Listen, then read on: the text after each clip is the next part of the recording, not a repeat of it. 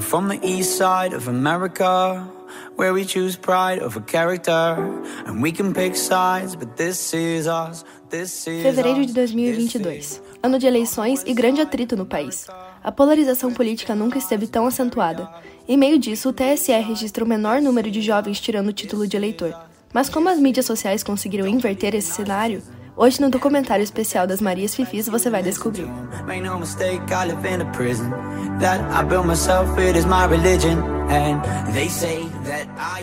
O TSE, Tribunal Superior Eleitoral, havia registrado o menor número de jovens entre 15 e 17 anos que haviam tirado o título. Cerca de 834 mil jovens haviam se registrado, contrastando com o número de 1,4 milhão que fizeram o registro em 2018. Mas campanhas na internet pelas redes sociais parecem ter mudado o rumo dessa história. Novos títulos foram requisitados e o TSE apontou um crescimento de 28% de fevereiro até março, em relação aos números anteriores. Roberta Malvão, cientista política que atua desde 2017, conta que as redes sim influenciam muito. Eu acho que as duas se retroalimentam.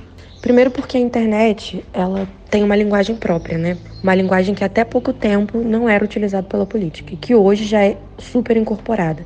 Então, por exemplo, é, os assuntos mais comentados do Twitter são dados de análise para cientistas políticos hoje em dia. Comunidades do Orkut também já foram é, é, dados de análise.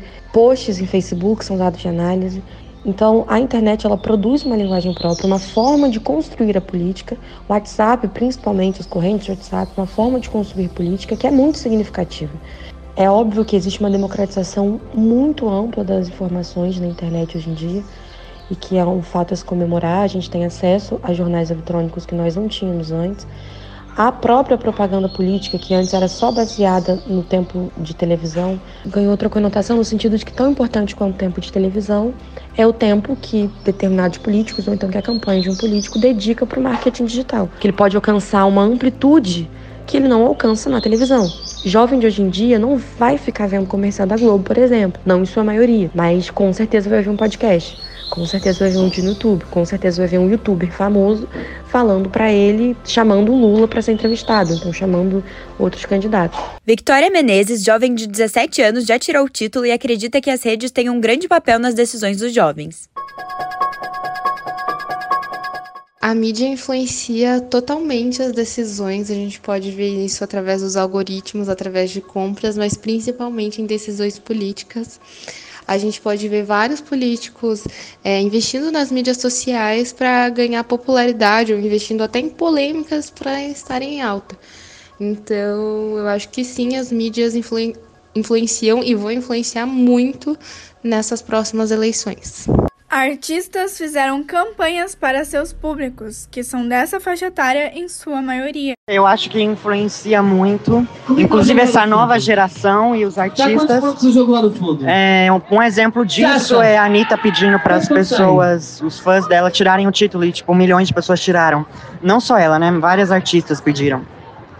E eu acho que essa nova geração ela vem muito mais com essa mente aberta, porque também tem mais contato com pessoas diferentes algo que não acontecia no passado. Então, prova provavelmente não, com certeza as redes sociais influenciam nas eleições, principalmente nos mais jovens, só que também nos mais idosos por conta das fake news. Comenta Eduardo Pasnucci, de 19 anos.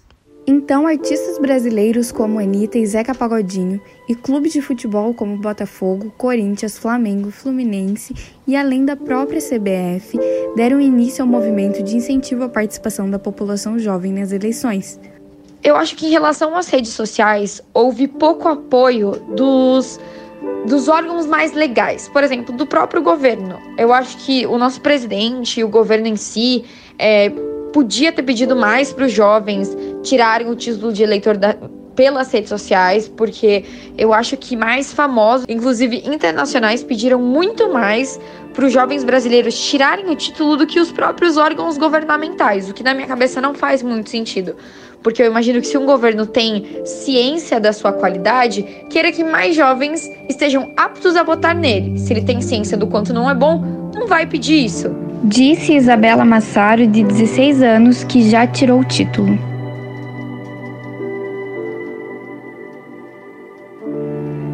Letícia de Mello, de 17, foi uma das que sentiu na pele a influência das redes. Eu tirei o título de leitor no último dia possível. Não que eu me orgulhe disso, mas é que toda vez que eu tentava eu não conseguia. E eu até hoje não tenho certeza se ele realmente saiu. Mas eu acabei indo tirar exatamente por causa que via todo dia alguém falando pra ir tirar. E eu só sabia que era o último dia porque acabou passando no meu Twitter. Passou uma notícia falando que era o último dia para tirar o título de eleitor. E assim como mais de um milhão de brasileiros, foi o dia que eu fui atrás de realmente resolver isso. Evidentemente, é, qualquer criador de conteúdo que se manifeste politicamente consegue dar voz e vazão para determinados ideais. A grande questão é que a gente ainda não conseguiu produzir mecanismos que façam com que ideias antidemocráticas, ou então que ideias é, sem embasamento, que fake news sejam espalhadas de forma tão rápida, com tanta celeridade como é a internet. Uma vez colocado o conteúdo na internet, não tem como voltar atrás. Aquele conteúdo já foi espalhado e ele pode ser desmentido dez vezes, mas ele vai ser replicado mais dez.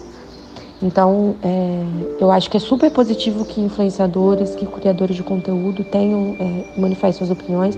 Isso até é um ponto de divergência, porque muitos cientistas políticos se sentem, às vezes, é, negligenciados, porque muitas, muitas opiniões sem embasamento são colocadas, muitas análises políticas são colocadas sem nenhum critério, sem nenhum, é, nenhum embasamento teórico, que é uma coisa tão cara para a ciência política.